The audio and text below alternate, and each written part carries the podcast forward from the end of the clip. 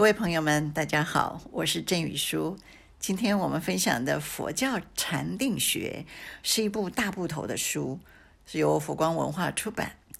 四川大学陈彬教授经历了十多年才完成的大作，原以为很艰难，但陈彬教授很精心部署，用很简单的文字啊、来叙述，所以读来呢也像是故事，极为有趣。当然也有研究的部分，就比较费心了。陈彬教授说，禅定是佛教修行的重要内容。这本书所讲的禅定是梵语禅那音译之略合，三摩地意义的合璧，包括了一切从浅到深，从短暂到长时间及世间出世间的禅定。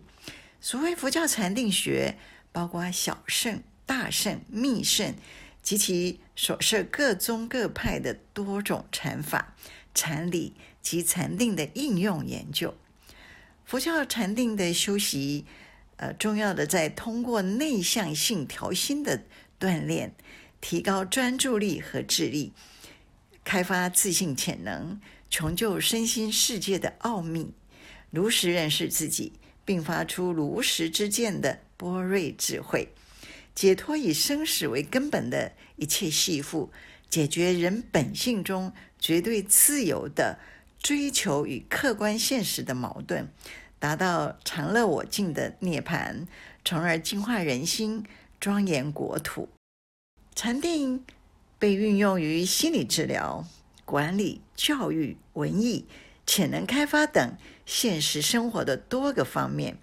他提出的问题远远超出养生文化的范围，关系到全部人类文明的出发点及终极目标，关系到人对自身和宇宙的如实认识，关系到即将到来的科学革命，也关系到人类未来的危机和命运。他以极其简要的方式解决人与社会、人与自然、人与自心的根本矛盾。表现出东方传统文明的风范。这本佛教禅定学是从禅定修习的角度，对各地区从古到今的所有佛教禅定学做了一个整合，具体介绍禅定的源流、理论、方法及研究应用，特别详细介绍适合当代人的修习禅法，主要供实修各种禅定的人来阅读。悉达多太子在菩提树下敷几裳草而坐，发誓若不证无上菩提，宁可遂此生终不起此座，决意独辟蹊径，开创一条真正解脱之道。他用所学的禅定方法，次第入于初二三四禅，心如明镜止水，清净澄澈。于初夜时证得宿命通。继而又发天眼通、他心通、神变通，自己和众生生命流转的情景一一现前。他在极定心中运用缘起法则关系，追究生死苦恼的因果。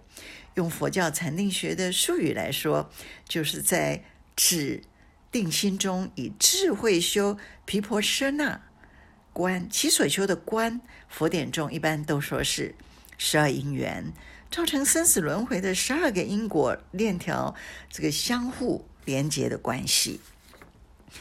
他从自心中追寻生死轮回之因，推究到最后，发现无明乃引起生死苦恼的最终根源。他以智慧反观，灭掉了无明，即于无明灭处生明、生智、生觉。当天破天色破晓，明相现。或启明星出时，豁然大悟，穷彻宇宙人生的实相，成为佛陀大觉者，也就是觉悟真正圆满、至极无上，并能觉他的大圣智者。真正的禅定必须破除对所缘境及禅定境界的执着，住于出世间的般若智，唯有证得出世间的智慧。才堪断除烦恼无明。佛教在印度流传发展了几百年之后，才缓缓翻过中亚的崇山峻岭，戈壁沙漠，沿着丝绸之路来到东方另一个文明古邦华夏。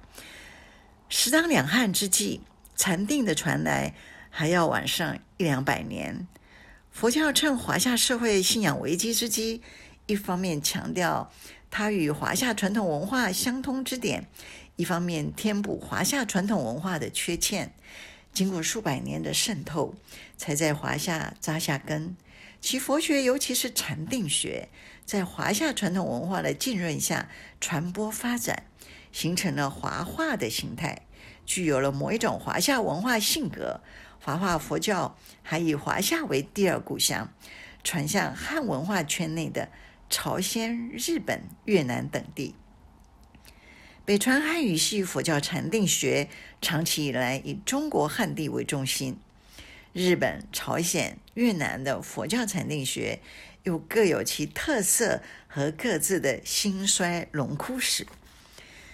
佛教禅修需要符合佛法真理的正见及指导，正见更是修观毗婆舍那必备的资粮和工具。虽然说因定发慧。但禅定所发者，未必一定就是正智慧。若原本持邪见，修定中以静心迎之，即发邪慧邪见。故禅修之初，急需树立佛法正见。佛教诸圣诸中的正见，大体都以被作为佛陀法身的缘起法为本。缘起法是万古不易、颠扑不破的客观真理。其基本内容可以从《阿含经》中重复了几百次的“此有故彼有，此无故彼无，此生故彼生，此灭故彼灭”这个寄语来概括，意味一切现象皆依一定的条件而存在，离了所依的条件便不能存在。而缘起身心世界的诸条件中，以心识的作用为主。乃至为本为体，在身心世界的构成及生死流转与涅槃解脱中，起着关键性的主要作用。禅宗指导禅修的见地，像《坛经》慧能，他的有个寄语，就是说：“菩提本无树，明镜亦非台，本来无一物，何处惹尘埃？”意为心性本空，烦恼本空。后来，弘忍为说《金刚经》，只应无所住而生其心，慧能言下大悟：一切万法不离自性，用本自清净、本不生灭、本自具足、本无动摇，能生万法。五句话描述心性。慧能大师以大来描述心性，心量广大，犹如虚空，无有边畔，亦无方圆大小，亦非。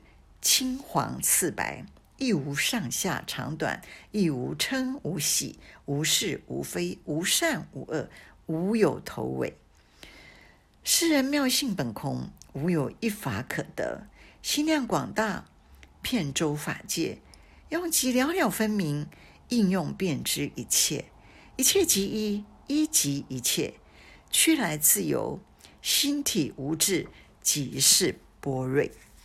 呃，沩山灵佑禅师也说：“若也单刀直入，则凡圣情境，体入无常，理事不二，即如如佛。”临济中认为心性当下与佛祖没有差别，所以义玄禅师说：“你一念心上清净光，是你屋里法身佛；你一念心上无分别光，是你屋里报身佛。”你一念心上无差别光，是你屋里化身佛。三身在一念心上本来具足，只要停息一切向外缘求的妄念，随处作主，立处皆真，烦恼习气皆化为解脱大海。大圣禅宗说：大悲救护一切众生，一心不动，是修习出禅，习诸异业。摄诸众生，智力勇猛，喜心禅则是修第二禅；思维一切众生自信，厌离生死，住涅槃乐，是修第三禅；心能熄灭一切众生众苦热恼，是修第四禅。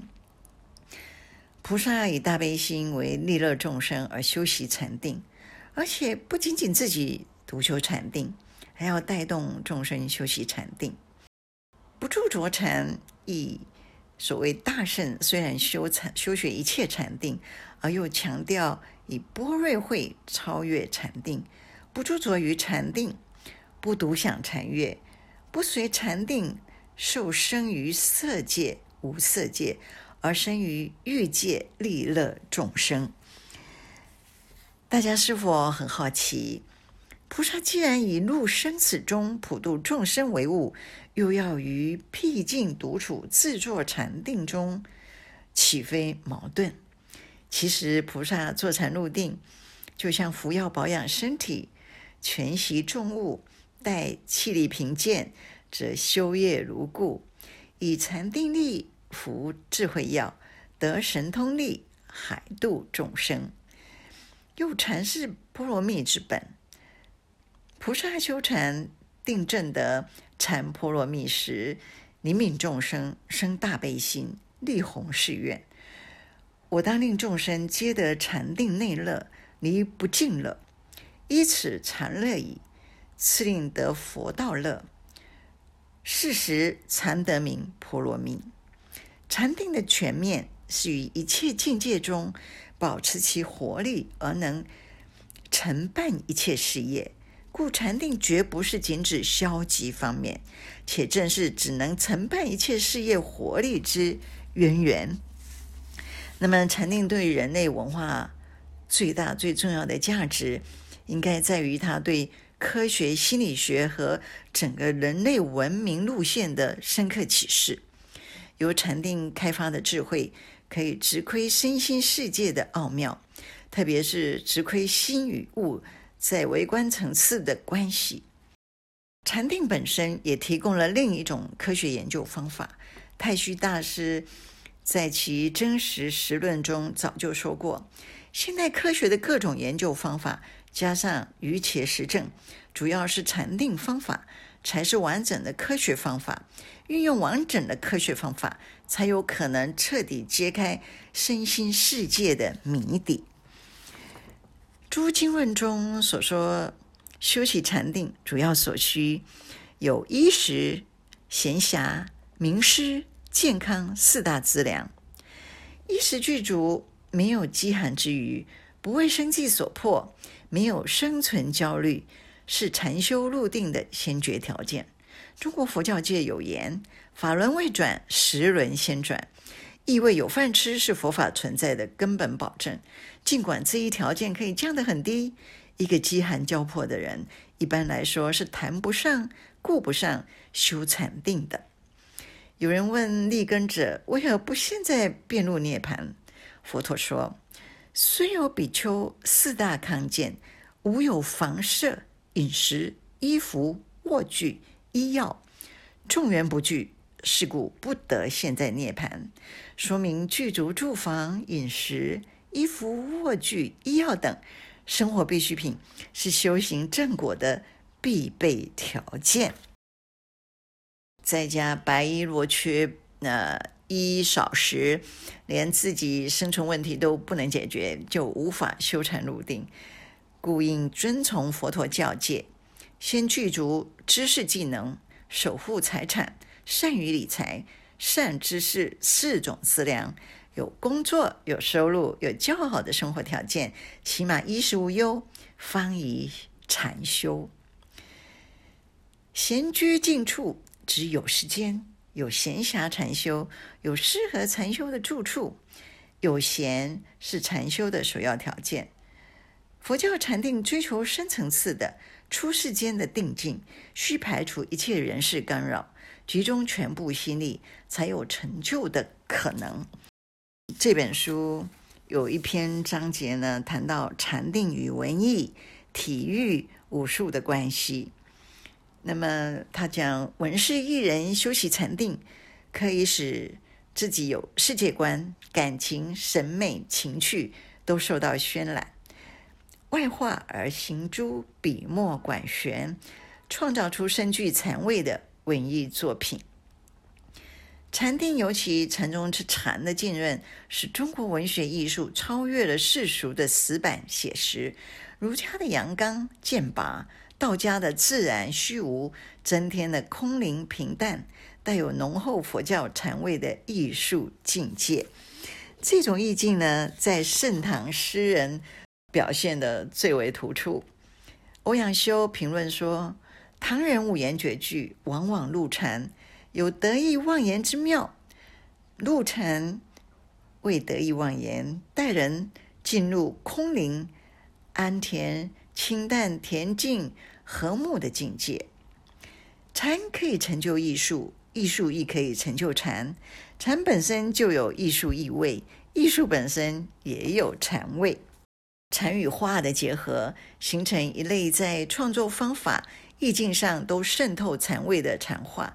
这种画多以呃简笔粗笔、浓墨淡彩，随性写出胸中的意境。作画时讲究一气呵成，不假雕琢，妙得神韵。明清以来的画僧八大山人石涛、建江等的呃山水花鸟，亦多具禅味。书法在中日两国也随禅宗之盛行，成为一种书写禅意的工具。至晚唐，书法理论于神妙能三格之上，出现一逸格，安逸的逸，渐上升为书法艺术的最高审美境界。逸格者，须有禅意，上意而不直向，趁兴随手写来，变化无端，表现出一种淡泊空灵含蓄的韵味，有如禅悟之随口吐出，不假思索。而自然玄妙。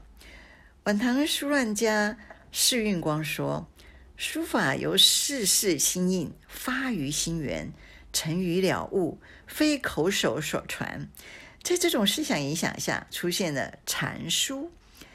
宋代苏黄米蔡四大家以及张吉之等的书法被视为禅书代表，日本称为禅宗样。